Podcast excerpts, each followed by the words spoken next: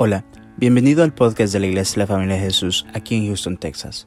Si te gusta nuestro contenido, por favor déjanos un buen review y síguenos en las redes sociales. Nuestra visión como iglesia son las familias. Esperamos que este episodio sea de mucha bendición para tu vida.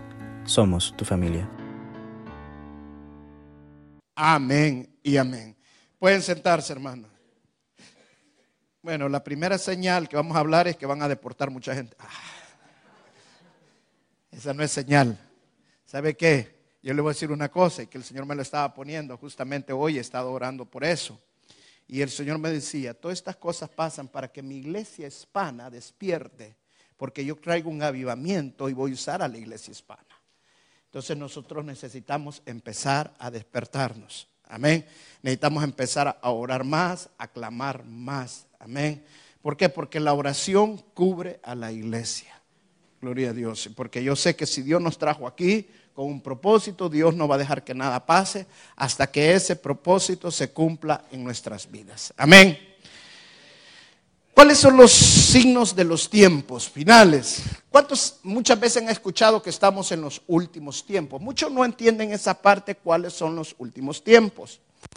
Porque desde que el Señor Jesucristo se fue, los apóstoles empezaron a hablar de los últimos tiempos. Entonces, los últimos tiempos son exactamente eso, son desde el momento que el Señor Jesucristo muere, resucita y asciende.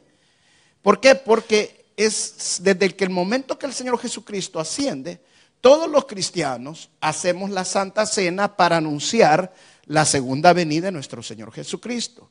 Entonces, el mayor anhelo de nosotros es que nuestro Señor Jesucristo regrese por nosotros, por su iglesia. Ese es el mayor deseo que nosotros debemos de tener, debemos de vivir todos los días.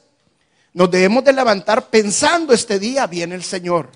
Este día viene por mí, no pensando que el mañana, no que el día que nos levantamos, ese día viene el Señor. Esa era la manera que los apóstoles hablaban, esa era la manera que los maestros de ese tiempo lo hablaban. Y también Pablo hizo una aclaración porque se había hecho ya algo exagerado y, el Pablo dijo, no, para que venga el Señor tienen que también ocurrir ciertas cosas. Entonces, significa eso que Pablo estaba advirtiendo que tenemos que discernir los tiempos. Tenemos que saber en qué tiempo estamos. Ahora, yo soy de los que pienso que estamos en los últimos de los últimos tiempos.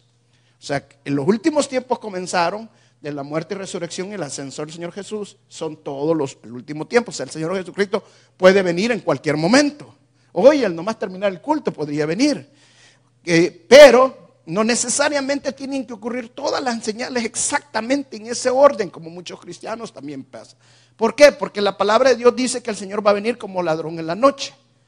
Ahora, cuando dice que va a venir como ladrón en la noche, significa eso de que no va a haber una advertencia. Las señales son simple y sencillamente para que nosotros entendamos que Él está próximo. Pero no necesariamente tiene que ser, ah, no falta tal cosa para que Él venga. Es que no ha pasado esto para que Él venga. No. Simple y sencillamente Él viene como ladrón en la noche. Significa que la iglesia tiene que estar preparada, que cualquier momento Él viene. Ahora, vamos a hablar esta noche de siete señales en la escritura de que ya pasaron, otras están por pasar, otras están ocurriendo, están pasando. Y eso nos enseña a nosotros que estamos realmente a las puertas de la venida de nuestro Señor Jesús. Ahora, muchos cristianos, cuando se les pregunta si están en los últimos tiempos, no saben defenderse, no saben decir si estamos o no estamos, y, no saben responder.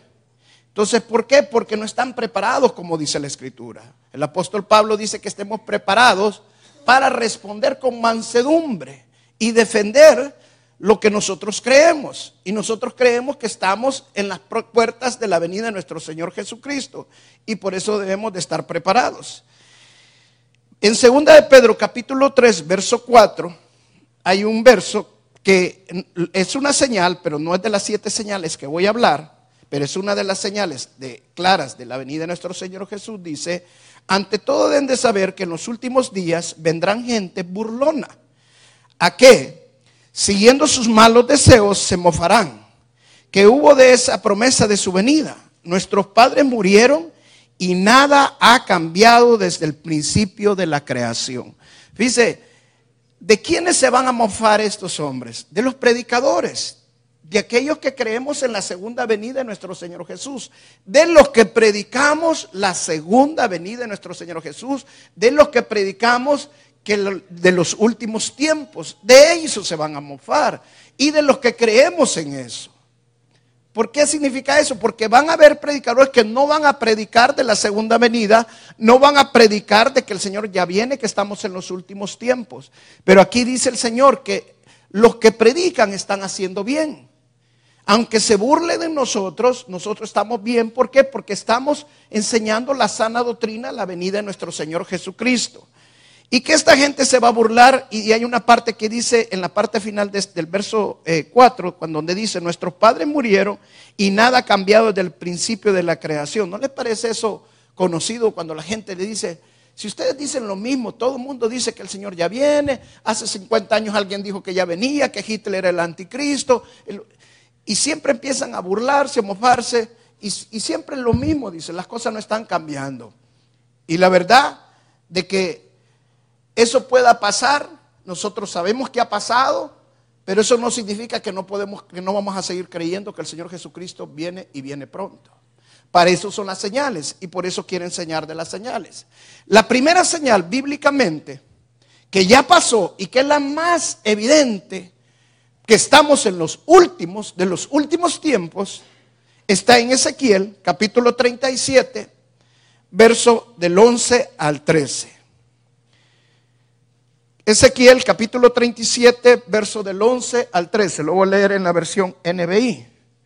Dice, luego me dijo, hijo de hombre, estos huesos son el pueblo de Israel. Ellos andan diciendo, nuestros huesos se han secado, ya no tenemos esperanza, estamos perdidos. Por eso profetiza y adviérteles que así dice el Señor omnipotente. Pueblo mío, abriré mis, tus tumbas y te sacaré de ellas y te haré regresar a la tierra de Israel. Amén. Mire, aquí hay dos profecías en este pasaje que ya pasaron y que son las más fuertes, las más claras que estamos en los últimos de los últimos tiempos. Esta profecía la dio Ezequías hace 2600 años. Pero en este pasaje, Ezequiel está diciendo algo tremendo. Y una de las cosas que habla, que todos nosotros somos testigos, es del holocausto. Y dice aquí que Israel lo llama huesos secos y que estaban desesperanzados, diciendo, ya nos acabamos, diciendo, de esta ya nos salimos, de esta vamos a desaparecer como una raza. Eso es justamente lo que creían los judíos en la Segunda Guerra Mundial durante el holocausto. Ellos pensaron que su raza desaparecía, que iba a ser completamente, y murieron millones de millones de judíos. Y créame que para la cantidad que murió, es hasta difícil pensar que se volvió a levantar como pueblo, como nación.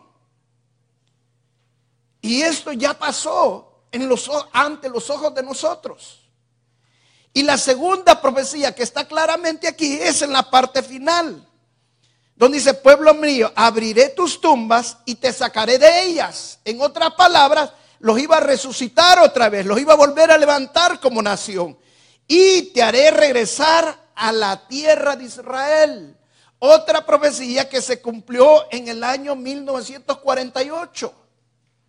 Cuando Nerón sacó a todo el pueblo de Israel, que lo sacaron de Jerusalén y, y, fue la gran persecución que ya había comenzado, pero que se, se fueron totalmente, que Dios ya les había dicho que los iba a esparcir por el mundo. Pero aquí en esta profecía claramente dice que al final los va a reunir otra vez en Israel como nación. Antes del año 48 esta profecía era impensable. Si yo le hubiera predicado a usted por el año allá 40 o el año 1000, 900 le hubiera predicado a que Israel iba a volver a ser nación, ah, sí, ahí está, y bueno, pero imposible que se vuelvan a ser nación, están uno por aquí, otro por allá. Pero dice el Señor, yo los volveré a juntar y los traeré de regreso a Israel. Y eso ocurrió en el año 1948. Se, se estima que casi el 100% de judíos que estaban en Rusia, ya casi el 90% están de regreso en Israel. Y así países que tenían grandes cantidades de judíos, en otros países, la mayoría ya regresaron a Israel. Entonces, esta profecía es la más clara, la más evidente que nosotros debemos de estar seguros que ya se cumplió ante nuestros ojos. Primero, que el holocausto pasó, que Satanás no los pudo exterminar como nación porque Dios dijo que de las tumbas los iba a resucitar y que Él los iba a traer de regreso otra vez a Israel. Casi dos mil años después, Él vuelve a juntarlos como nación otra vez en Israel. La segunda profecía que encontramos en la escritura. Hay muchísima profecía acerca de la venida del Señor Jesús. Voy a hablar solo de siete. Es que Jerusalén es una carga para el mundo. Mire lo que dice Zacarías, capítulo 12, verso 2 a 3. 2 al 3. Entienda esto. Israel, Jerusalén, es el reloj del tiempo de nosotros. El reloj profético de nosotros. Todo el tiempo tenemos que apuntar para la venida del Señor Jesús a Israel, a Jerusalén. Luego dice Zacarías capítulo 12, versos 2 y 3 dice, convertiré a Jerusalén en una copa que embriagará a todos los pueblos vecinos. en otras palabras, todos los vecinos, todos los países árabes se iban a confundir con el pueblo de Israel y justamente lo que está pasando. Judá será sitiada, Judá será sitiada lo mismo que Jerusalén. Y todas las naciones de la tierra se juntarán contra ella. En aquel día convertiré a Jerusalén en una roca inconmovible para todos los pueblos. Los que intenten moverla quedarán despedazados. ¿Cuándo ocurrió esto? En el año 1967, en la guerra de los seis días después de que Israel, Dios lo había juntado, los países vecinos, los países árabes, que siempre han sido enemigos de Israel, no estaban contentos con que Israel volviera a ser nación. Ellos no querían esa tierra, esa tierra no producía nada. Antes que los israelitas regresaran a Israel, esa tierra era un desierto, no plantaban nada, no querían nada. Yo he estado ahora en Israel y es totalmente diferente. Es uno de los países más productivos en el mundo, tanto en frutas como en, ganado y en todo. Ahora que nadie lo quería, ahora todo el mundo lo quiere. En la guerra de los seis días todos los países árabes se reunieron contra Israel, pero dice esta profecía que Dios lo iba a poner como una roca inconmovible. Hermano, yo he escuchado historias. Cuando yo fui militar, a nosotros nos, dieron, se nos dieron mucha historia militar acerca de la guerra de los seis días. Cosas impresionantes que el pueblo de Israel hizo y que hasta ahorita en la historia militar son cosas sumamente sorprendentes que se hicieron. Pilotos que, piloto que él solamente él bajó más de 18 aviones en un solo, en un solo combate aéreo. O sea, como que estaba peleando con con, ciegos, no sé. Pero como que no eran pilotos los otros o qué es lo que les pasaba. Pero Dios les daba una capacidad, una habilidad a esto. ¿Por qué? Porque los hizo una roca incomovible. Imagínense peleando contra todas las naciones árabes. Una sola nación, una sola nación que apenas tenía 19, 20 años de haberse fundado como nación. No tenían ejército prácticamente. Se desarrollaron esos 20 años como ejército, como pueblo, como gobierno, como todo. Y a los 20, 19, 20 años vienen y los rodean y los atacan. ¿Y quién es el único que los podía proteger? Jehová de los ejércitos. Él siempre ha visto por su pueblo. Amén. Tres. Vamos a Daniel, capítulo 12, verso 4. Hasta ahorita hemos visto dos señales, bueno, tres señales prácticamente. Pero ¿están de acuerdo conmigo que estas señales sí pasaron? ¿Están de acuerdo conmigo? ¿Están de acuerdo que el pueblo de Israel se volvió a regresar como nación en el año 48? Que Israel quiso ser, lo quiso exterminar Satanás durante el holocausto y no pudo y Dios lo resucitó como nación. ¿Están de acuerdo conmigo? ¿Están de acuerdo en lo que pasó en, el año 67? Cuando Dios lo hizo como una roca, todas las naciones lo rodearon, pero no lo pudieron tocar.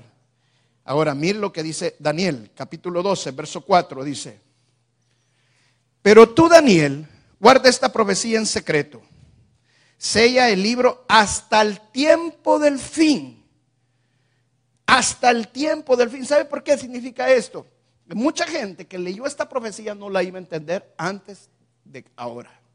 Ahora nosotros sí la podemos entender porque lo estamos viendo, lo estamos viviendo. Dice, muchos se apresurarán de aquí a allá y el conocimiento aumentará.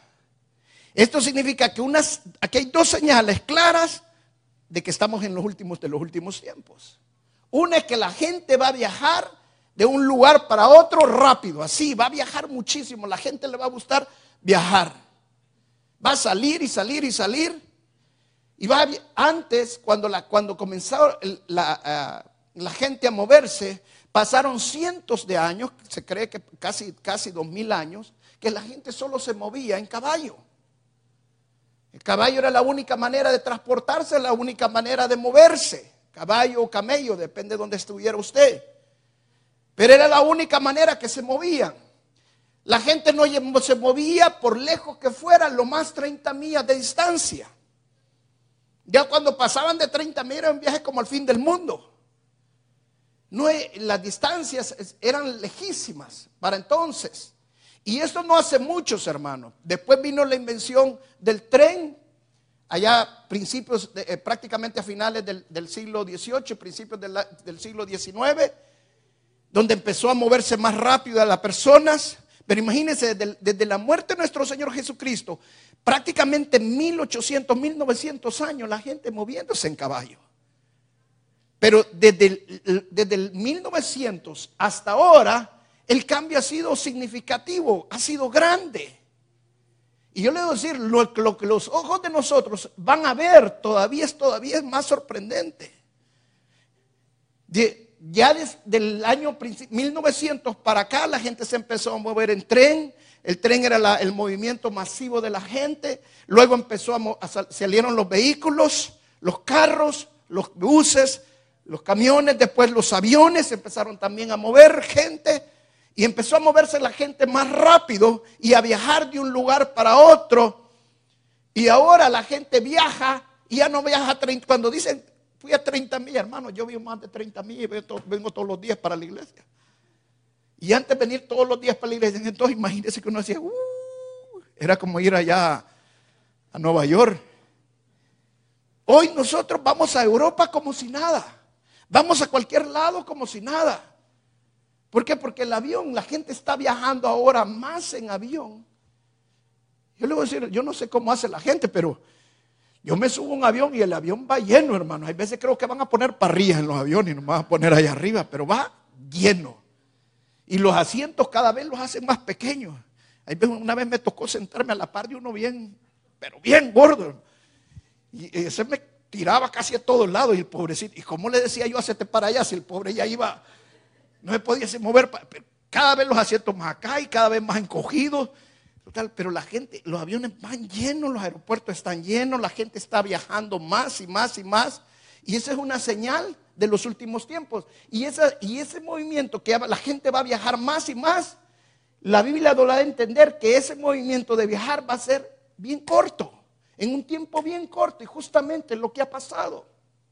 Prácticamente desde el año 1950 hasta la actualidad que la, gente se ha empezado a mover más. Yo no sé si usted lo está viendo, pero yo el otro día estaba viendo que ya están desarrollando los vehículos aéreos que van a volar. Y yo, ¿cómo van a volar? Tienen, y si no son buenos pilotos, se van a ir a estrellar. Decía, me ponía a pensar porque yo fui piloto. No, si ya vienen los aviones con con piloto automático y todo va a ser automático, ellos lo van a llevar, lo van a traer. Wow, Dios. Parece, parece un sueño todavía, pero eso va a pasar. Ahora, dice la otra, el conocimiento va a aumentar. Y es otra revelación clara que está pasando en nuestros tiempos.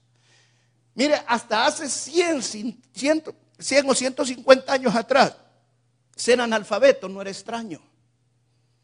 No era extraño. Prácticamente solo la gente de clase alta podía leer. De 100 a 150 años se empezó a desarrollar más el conocimiento, la ciencia empezó a aumentar. ¿No se acuerda usted cuando salieron las computadoras? El otro día fuimos a la NASA y yo me acuerdo cuando uno va a la NASA, lo llevan al cuarto. Imagínense, esto fue en los años 60, donde lanzaron el primer cohete a la luna, entre los años 60 y los años 70. Y era un cuarto, hermano, quiero que 10 veces más grande que esto, 5 veces más grande que esto.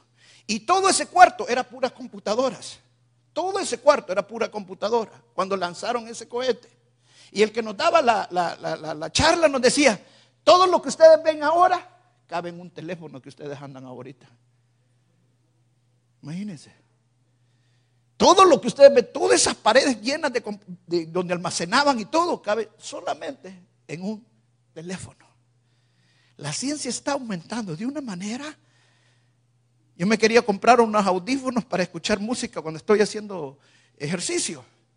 Y, y agarrar unos audífonos que no tienen cables y que no necesita ni siquiera usted ya el, teléfono ni nada, sino que aquí en el mismo audífono usted puede grabarle, tiene hasta 4 GB y le pregunto, ¿y 4 GB cuánta canción ha? Uh, me dice.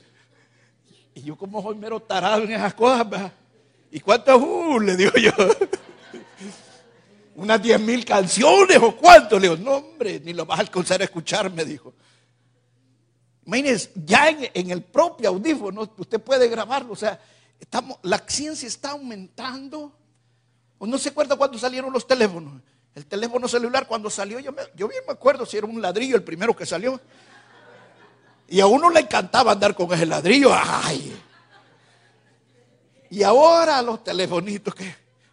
Bueno, y ya no necesita, la verdad, si usted ya no necesita ni siquiera una, una laptop ni una iPad, sin el teléfono se puede hacer todo ahora. Todo. Absolutamente todo. Cuando te digo todo es todo. Ahí puede almacenar, ahí puede mandar mensajes, correo, todo absolutamente. O sea, la ciencia está aumentando, el conocimiento ha aumentado de una manera. Se estipula que ahorita un niño, un niño de tercer grado, simple, sencillamente de tercer grado, tiene el conocimiento, no hace 100 años, no hace 50 años, estoy hablando hace 10 años, el conocimiento de un universitario que está por salir y queriendo sacar un máster. O sea, tantas ha aumentado la ciencia que los niños tienen conocimiento que le, llega de todos lados. Mire, nos, han quedado los dos chiquitos a nosotros. Y yo miraba a, a, Eli, que es el más bebé de los dos, ¿verdad? Dije, voy a ver si este puede moverla Mire, apenas puede con sus manitas, pero chuc, chuc, y bien lo baja y imaginen, ni dos años tiene, ya están, o sea, crean con, y es una cosa, y ya, bueno, y le quise meter una, una página, no me dijo. Y ni hablar puede, pero bien sabe por dónde se va a ir a la página, abrió el internet y todo. O sea, imagínense, lo, ¿qué tiene? Ni, ni dos años. O sea, los niños están aprendiendo de una manera acelerada ahora que no lo hacían en nuestro tiempo. La ciencia está aumentando y está a nuestros ojos. ¿Sí o no? La siguiente señal, este es la siguiente señal es el crecimiento exponencial. Mire lo que dice Mateo capítulo 24, versos 3 y 8. Más tarde estaba Jesús sentado en el monte de los olivos cuando llegaron los discípulos y le preguntaron en privado, ¿cuándo sucederá eso? ¿Y cuál será la señal de tu venida y del fin del mundo? Tengan cuidado de que nadie los engañe, les advirtió Jesús. Vendrán muchos que usando mi nombre dirán, yo soy el Cristo. ¿Está pasando eso o no está pasando? Sí. Y engañarán a muchos. Ustedes oirán de guerras y de rumores de guerra, pero procuren no alarmarse. Es necesario que eso suceda, pero no será todavía el fin. Se levantará nación contra nación y reino contra reino. Habrá hombres, habrá hambres y terremotos por todas partes. Todo esto será apenas comienzo de dolores. Comienzo de dolores. Ahora, la pregunta aquí es, ¿estamos en los comienzos de dolores? Porque guerras han habido desde que, incluso desde que estaba nuestro Señor Jesús aquí en la tierra. Han habido guerras. Hambre ha habido incluso desde que nuestro Señor Jesucristo estaba aquí en la tierra. Terremotos, la Biblia dice que cuando nuestro Señor Jesucristo murió hubo un terremoto. ¿Sí o no? O sea, terremotos han habido todo el tiempo. Entonces, ¿qué es lo que nos está queriendo enseñar aquí el Señor Jesucristo? Es lo exponencial, la frecuencia con que van a pasar las cosas. Mire, la Biblia, y justamente acabamos de hablar de los viajes y acabamos de hablar de conocimiento. La gente ha viajado todo el tiempo, pero no en la frecuencia que viaja ahora. O sea, las cosas van a ser más frecuentemente. El conocimiento va a aumentar de una manera impresionante, más rápido. Pero ahora está aumentando de una manera, hermanos, solamente la medicina, si usted se fija, de hace, no vayamos cientos de años, vamos 50 años atrás. Solamente la forma de que los médicos se vestían para operar no era la forma que lo hacen ahora porque han descubierto o sea, la ciencia ha avanzado de una manera impresionante. Pero la Biblia habla de tres cosas bien claras. Y justamente lo dice aquí el Señor Jesucristo. Que son las guerras, el hambre y los terremotos. ¿Cómo estas cosas han sido tan frecuentes? Porque si guerras han habido, pero lo que está hablando aquí es de la frecuencia, de la exponencia de estas cosas en más continuidad. Mire, por ejemplo, solamente hablando de las guerras, en los últimos 500 años, de acuerdo a Wikipedia, cómo fue el aumento de la frecuencia de la guerra, del siglo XV hubieron 29 guerras en el mundo. En el siglo XVI hubieron 59 guerras en el mundo. En el siglo XVII hubieron 75. ¿Se da cuenta cómo van aumentando? En el siglo XVIII hubieron 122 guerras. En el siglo XIX hubieron 150. En el siglo XX, 180. Y solamente en los primeros 10 años del siglo XXI, fíjense, no estoy hablando de, estoy hablando de, del 2000 hasta el 2010, hubieron 55 guerras. Eso significa que si sacamos un porcentaje, en el siglo XXI van a haber 550 guerras. O sea que en lugar de la maldad ir bajando, va subiendo. Porque la, la guerra son productos del corazón malvado que tiene el hombre. Y por eso la Biblia dice que el, el amor se va a desvanecer. ¿Por qué? Porque la maldad va a aumentar. Si el conocimiento ha aumentado, lo lógico fuera que nosotros tuviéramos menos guerra, ¿sí o no? Pero ¿sabe qué es lo que pasa? Que solamente ha cambiado la mente, pero no ha cambiado el corazón. Porque el único que cambia nuestro corazón es nuestro Señor Jesucristo. Si una persona sabe que va a crear, por ejemplo, el que creó la dinamita, cuando él creó la dinamita, y fue una de las cosas por las cuales él le ocasionó gran tristeza en su vida, es porque él no la creó para matar. Él la creó supuestamente para abrir minas, para abrir caminos, para que se usara, para que avanzara la, humanidad. Pero cuando él vio que los hombres le estaban ocupando, este hombre casi se, entró en depresión, porque no era el objetivo cual él había creado. Entonces la maldad del hombre ha aumentado también y va a aumentar porque las guerras van aumentando. Y otra cosa más, hermano, la forma de las guerras cada vez aún son más peligrosas. Ahora, hermano, con solo las armas que tienen las, naciones desarrolladas pueden destruir todo el mundo. Así. Así, en un ratito. Entonces, realmente la maldad ha aumentado. Las hambrunas, mire la segunda señal las hambrunas del año 1928, en los últimos, solamente voy a mencionar los últimos 100 años. Eh, del año 1928 al año 1929 hubo una hambruna en China que mató 3, millones de personas.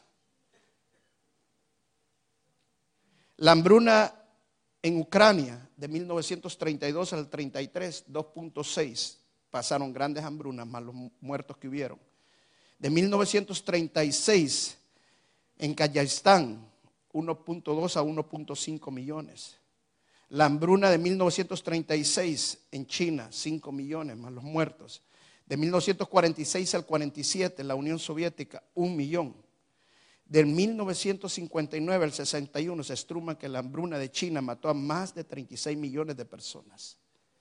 Y ahorita se cree que la hambruna que hay en África tiene ya dos décadas de estar en una hambruna seria. Muchos países del África donde están muriendo millones de personas y Haití está incluido en, ese, en esos países también.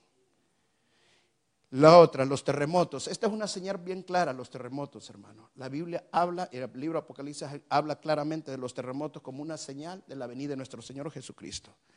Mire, vamos a ver los últimos 500 años. Solo voy a hablar de los terremotos de más de 7 grados. De 7 grados para arriba. O sea que todos aquellos terremotos que son de, de menos de 7 no, no están incluidos aquí. Pero en el siglo XV hubieron dos terremotos. En el siglo XVI, cinco terremotos. En el siglo XVII, 18 terremotos. En el siglo XIX, 38. En el siglo XX, 84. Y solamente en la década que estamos ahorita, solamente del 2001 al 2010, 144 terremotos. Platicaba con, una persona ayer que llegó a comprarme. Él trabajó en el fracking aquí en los Estados Unidos, el que craquean la, la, roca para sacar petróleo. Y yo le hice esta pregunta, mira, le digo, ¿realmente esto que hacen de craquear la piedra va a ocasionar problemas en la tierra? ¿Va, a ocasionar terremotos? Y me contestó él, bien claro, sí. Realmente me dijo, yo no sé ni por qué lo hacen. Porque eso es bien peligroso, me dijo. Porque lo que se hace, y me dio una explicación científica que hasta quedé todo enredado yo pero me explicó cómo hacen y que le inyectan eh, arena y todo, pero dice que eso, y si no, mira lo que pasó en Oklahoma. Solo el año pasado hubieron no sé cuántos terremotos, todos abajo de 7 grados en Oklahoma. Entonces me dice, el Oklahoma tiene que medir, tiene que balancear, o qué quieren, o, quieren tener un estado o desaparecer como estado. Porque realmente eso va a ocasionar problemas. Pero los terremotos es una señal de la venida de nuestro Señor Jesucristo. Amén. La siguiente señal la alianza de Gog y Magog. Ezequiel capítulo 38, verso del 1 al 6. Ezequiel capítulo 38, verso del 1 al 6. ¿Está conmigo? Dice, el Señor me dirigió la palabra, hijo de hombre, en cara a Gog de la tierra de Magog, príncipe soberano de Mesec y Tubal. Profetiza contra él y adviértele que así dice el Señor omnipotente.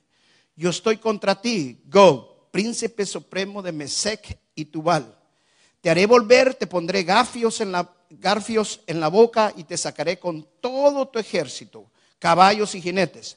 Todos, ellos están bien armados, son una multitud enorme, con escudos, broqueles, todos ellos empuñan la espada con ellos. Con ellos están Persia, Etiopía y Fut, todos ellos armados con escudos y yelmos. Gomer, que también está allí, con todas sus tropas, y también Bet Togarma, desde el lejano norte con todas sus tropas y muchos ejércitos que son tus aliados. Usted me diría, contesto nombre, pero ¿quiénes son todos esos, pastor? Mire quiénes son. Magog, Mesech y Tubal es Rusia. Persia es Irán. Kush es Etiopía. Gomer es Libia. Turquía, Betat y Togarmat es Turquía, Armenia y la gente que está al sur de, todo lo que es Turquía, que es la Asia Menor. Ahora, yo hace 20 o 25 años, a mí me hubieran dicho que Rusia se iba a unir con, con Irán, yo hubiera dicho, está loco. Hace 20 o 30 años, cuando cayó el muro de Berlín, si a mí me hubieran dicho que la Rusia se iba a volver a levantar, porque Rusia cayó el muro de Berlín, porque Rusia quedó quebrado totalmente, ya como nación, si no, si no cambiaban la forma que estaban, desaparecían como nación prácticamente. Por eso vino la, eh, la troika y, hizo el cambio, el movimiento totalmente, el socialismo, pasar otra vez a, la democracia, al capitalismo. Si a mí me hubieran dicho que Rusia sí iba a volver a levantar, yo también le hubiera dicho que estaba loco, loco. Y ahorita lo estamos viendo en nuestros ojos. Rusia se está volviendo a levantar como nación. Y Rusia es el mayor aliado actualmente de Irán.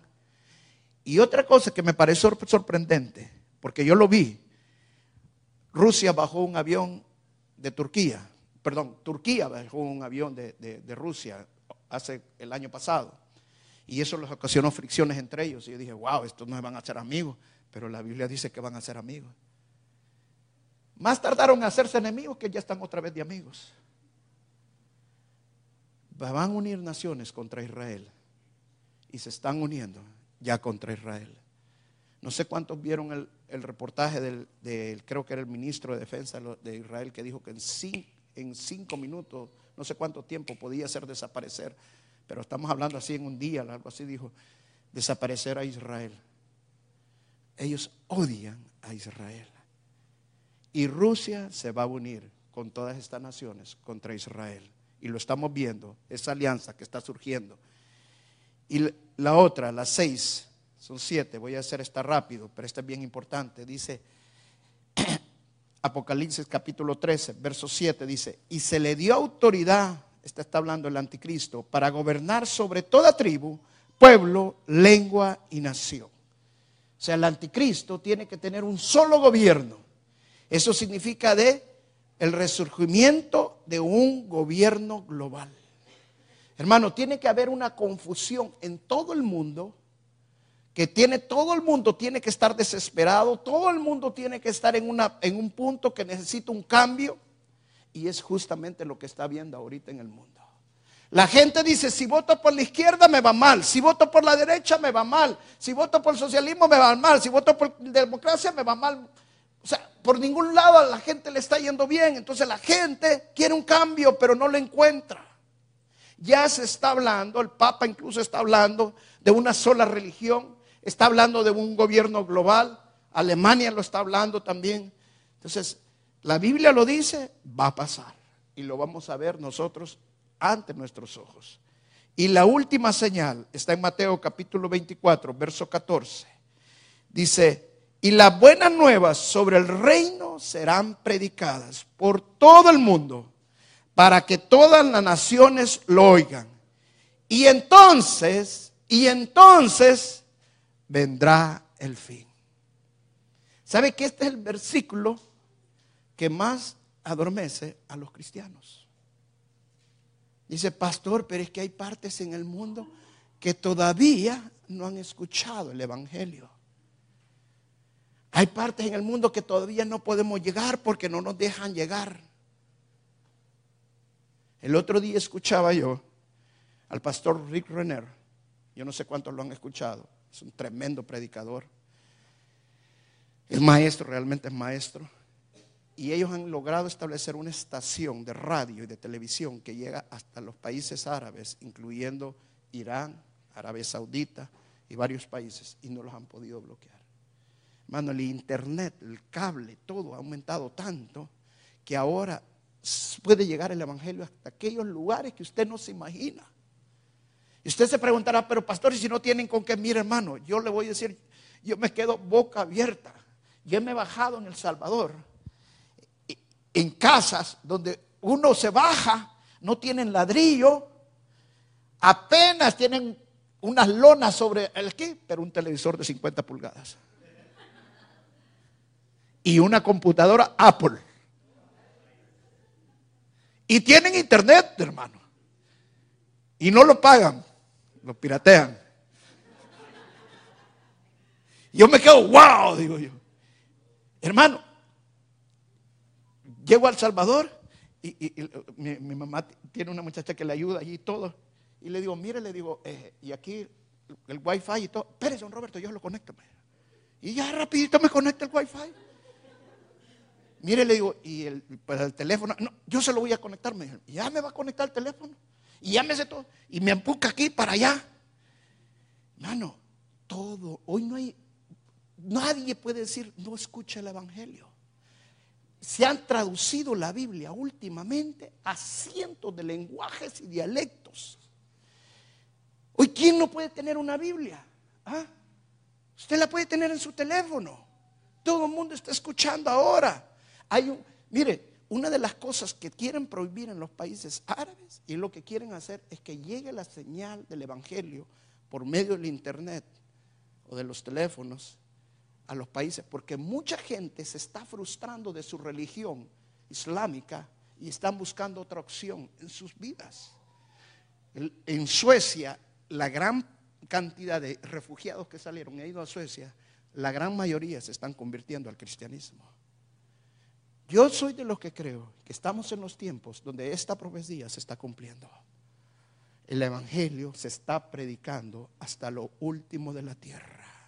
Claro, decirle esto a los apóstoles en aquellos tiempos. ¿Y cómo voy? Si apenas llegaban a 20 millas y ya estaban muertos casi. Pero ahora llegamos por todos lados. No solamente nosotros en avión, hermano, no significa que nosotros nos tenemos que cerrar, cruzar de manos, no. Hoy llegamos a todas partes, por el internet, por avión, por muchas maneras. Se puede llegar y se está cumpliendo esta profecía. Y dice, se va a predicar el Evangelio a todas partes y entonces vendrá el Señor. Y hoy soy de los que creo que esta profecía se está cumpliendo en los ojos de nosotros. Eso significa que el Señor Jesús puede venir en cualquier momento ya. Porque esto se está cumpliendo. Y la iglesia tiene que estar preparada. Dice que van a haber cinco vírgenes prudentes y cinco vírgenes insensatas. Las insensatas son las que no tenían aceite. Y el aceite que está hablando allí está hablando de la unción, pero también está hablando de la unción de santidad. Porque Dios viene por una iglesia pura limpia, sin mancha. Ahora es cuando más los predicadores tenemos que enseñar acerca de la santidad. Cuando más debemos de hablar contra el pecado. Porque a nosotros se nos va a demandar. Porque la venida del Señor Jesús está a las puertas. Y Él viene por su iglesia. Llénese de aceite, prepárese de aceite. Todo lo que nosotros estamos viendo, hasta esto que estamos viendo ahorita, que, Donald Trump está haciendo un montón de cosas de inmigración. Hermano, dele la gloria a Dios porque esto lo va a hacer que usted busque más de Dios. Tiene que venir y movernos el Señor el piso para que nosotros lo adorredillemos y nosotros lo busquemos al Señor. De otra manera nos quedamos acostados en la casa, el pastor no me gusta, es que no sé qué el pastor y la agarran con el pastor. Pobrecito, parece piñata. Cuando inviten al pastor, no lo inviten a comer tacos al pastor, por favor. Porque muchos se los comen. Hermano, démosle gracias a Dios cuando nos mueve el piso, porque estamos en los últimos tiempos que necesitamos buscar de Dios. Necesitamos llenar nuestro corazón de la presencia de Dios. Él está a las puertas. El Señor Jesús viene. Vamos a pararnos y vamos a orar y darle la honra y la gloria al Señor. Gracias Jesús. Aleluya, Señor, aleluya. Aleluya, Jesús. Creo que, ¿cuántos están de acuerdo que necesitamos orar más? Primero para que despierte la iglesia y segundo para que tengamos paz en nuestro corazón y para que Dios guarde su iglesia. Yo creo que si oramos, Dios va a guardar la iglesia. Amén. Aquí están viniendo varios varones el sábado a las 6 de la mañana. Yo quiero que nos agreguemos más. No solamente varones, también quiero que las mujeres se levanten. Y vengamos a las 6 y oremos por cada hermano, cada hermana que no tiene papeles. Y oremos para que Dios levante su iglesia, para que despierta su iglesia. Y que esa apatía que existe, que nos despierte. Nos despierte. Mire hermano, no sabemos lo que tenemos hasta que lo hemos perdido. Yo, yo no le he preguntado, pero aquí está mi hermana Abby, mi hermana Ruth. Pero yo miraba a la mamá de ellas contenta en esta iglesia. ¿Estaba feliz o no estaba feliz? Yo creo que no se haber querido ir por la iglesia. Pero nosotros que lo tenemos aquí no apreciamos lo que tenemos. Créame, este es un lugar de refresco, un lugar hermoso, donde debemos de venir a buscar de Dios. Este sábado lo invito a las seis de la mañana. Vengamos a orar, a clamar. Amén. Grandes cosas van a pasar. Amén. Grandes cosas vienen. Y vamos a ver milagros en nuestros ojos. Pero oremos. Gracias Jesús.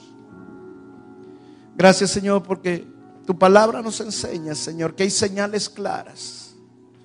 Que tú vienes pronto, Señor. Gracias Señor porque tú profetizaste acerca de tu pueblo.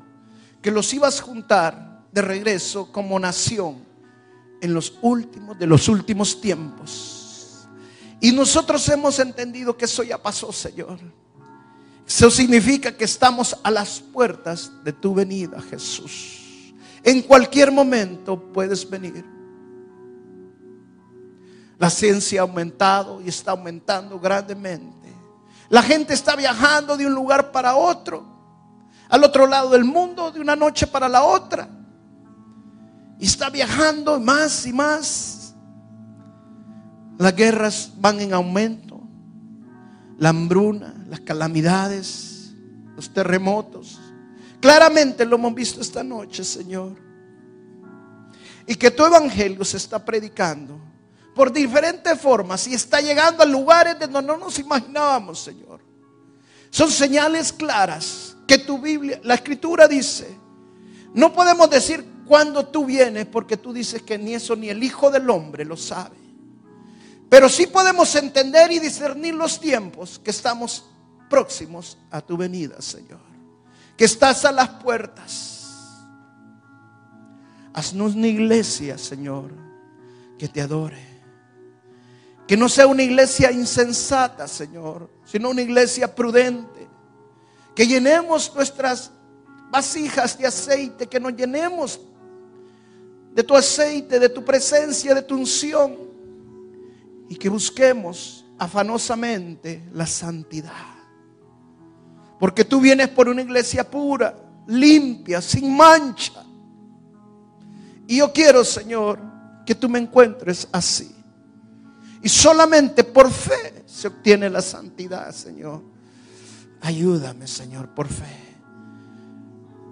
Cántele al Señor, cántele al Señor esta noche. Alábelo.